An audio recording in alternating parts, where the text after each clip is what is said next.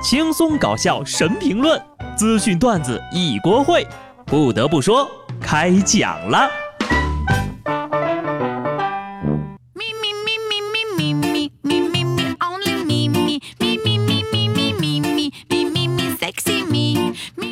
Hello，听众朋友们，大家好，这里是有趣的。不得不说，我是机智的小布。最近呢，有位博主收到网友的留言，说是女主角和男朋友因为拧瓶盖的事儿吵架了。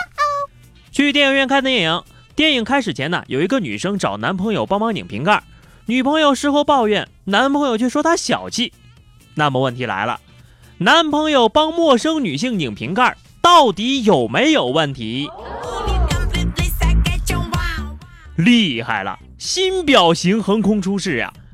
瓶盖表，真的是人生无处不送命。女人的世界实在是太可怕了，请节哀，下辈子单身挺好的。以后呀，男孩子谈恋爱可能就要蒙面缠头裹小脚了，只能扶老爷爷过马路，连老奶奶都不敢扶了。拧个瓶盖怎么了啊？又不是让他帮忙扣这个胸罩的扣子。我猜哈，这个女生如此的介意，只有一个可能，就是拧不开瓶盖的那个女生呀，比她漂亮。不嫂看完之后就问我啊，如果电影院坐你旁边的女生递给你一瓶水，说拧不开，让你帮忙拧一下，你会怎么做？我就在你旁边坐着呢。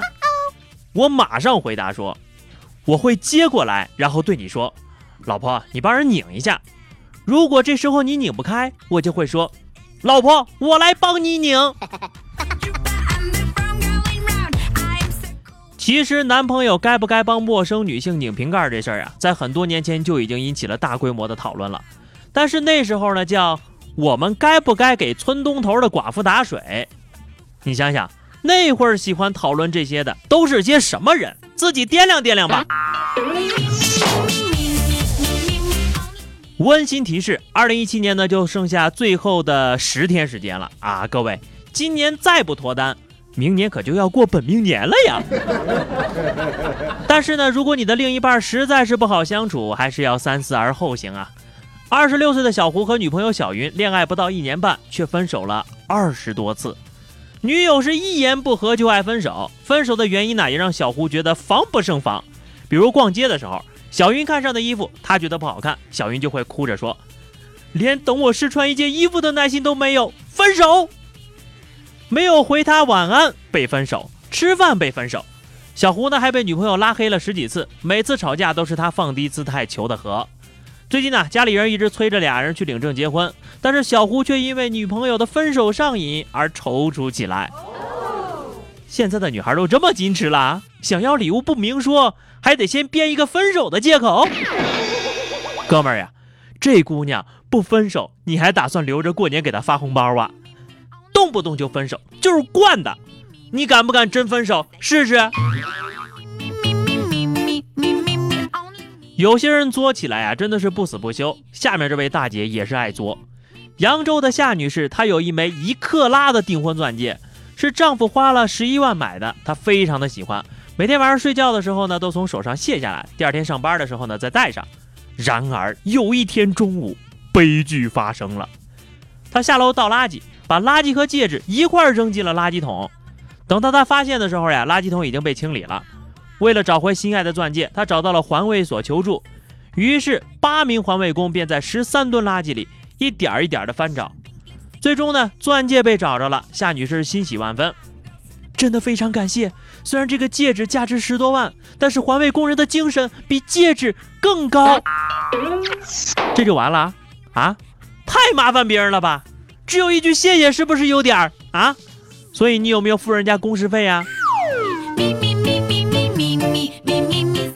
这个世界呀，我是越来越看不懂了。第一批九零后的风格已经变成这样了，还没变得油滑，却已变得油腻；还没实现脱单，却已实现脱发；还没开始养娃，却已开始养生；还没正式出名，却已正式出家；还没开始发财，却已开始发福；还没包过小姐，却已开始早泄。这世界变化快，快的我都快跟不上了。很想知道啊，现在的孩子里的小脑袋瓜里都天天想些什么哈？杭州的一位小学生最近就让他的老师哭笑不得。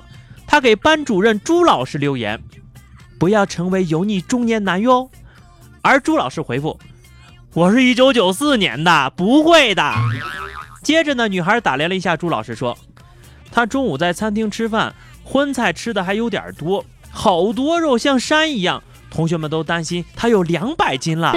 ”朱老师赶紧保证：“我身高一米八六，体重一百九十四斤，还不到两百斤呢。”小女孩还是不放心呢。过二十年后，我还是担心你的。小朋友，你知道的太多了。生而为人，劝你善良。九四年在孩子看来都是中年人了，那我这个九零年老年人只能在寒风中瑟瑟发抖了。大兄弟啊，九四年的你还没有意识到，第一批九零后说的就是咱们吧？所以呢，那些自以为即使成为了大叔也会有小姑娘喜欢的男人，醒醒吧！连小学生都嫌你油腻呀。据说长得漂亮的都已经开始收圣诞礼物了。我照了照镜子之后呢，就放弃了啊。人呢分为两种，一种是好看的，一种是难看的。我夹在中间，好难看的。所以呢，我还是努力工作吧。人丑啊，就要多干活呀。你们天天讲什么佛系、道系？我呢，心情好的时候就佛系，心情差的时候道系，唯一不变的永远属于穷系。研究表明，穷人之所以穷，主要是因为他们没钱。研究还表明，穷人之所以穷，主要是因为他们没有一个有钱的爹。我又被扎心了。八五后江苏首富、太平洋建设董事局主席严浩。在网易经济学家年会中呢，用三个字总结了自己的人生：生得好。他说，他的父亲曾经告诉他，成功就是品种加平台。对对对啊，你说的没毛病。脑袋大脖子粗，不是大款就伙夫啊。这话虽然讲的扎心，但是很实在，很直白呀。有些人就是出生在罗马，他们要是不好好工作呀，就会被抓回去继承家里的亿万家产了。下面是话题时间。上期节目我们聊的是说说你身边的奇葩人啊。听友微风的风说，我一个吃货朋友怕别人吃他的薯片，拆开一袋，当着所有人的面拿出一片舔了舔，然后放回去把薯片摇匀。哎，这是个好办法呀。思思说，看电影问我老公几点了，他拿出手机照了一下手上的手表，淡定的告诉我说十点了。为什么不给他买一块夜光的手表呢？听友小小六说，我一个朋友买了个笔记本散热器，都用了大半年了，才发现，哎，还有个开关。他他插电了吗？这几年？好的啊，那么咱们这期的话题呢，说说你遇到过或者是你听到过的搭讪的经历啊，记得在节目评论区留言，给单身的朋友们一点启发，是不是？关注微信公众号 DJ 小布，或者加入 QQ 群二零六五三二七九二零六五三二七九，来和小布聊人生吧。下期不得不说，我们不见不散，拜拜。